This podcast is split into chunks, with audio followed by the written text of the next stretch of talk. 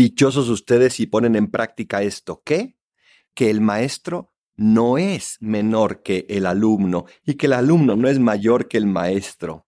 Tenemos que ser dichosos de saber que Dios es Dios y nosotros sus hijos, sus criaturas, y que por lo tanto Él sabe más que nosotros y que por lo tanto, más que nuestros esquemas, tenemos que permitirle a Él seguir esos esquemas y tenemos que abrirnos para escucharlos y hacerlos vida. ¿Lo haces?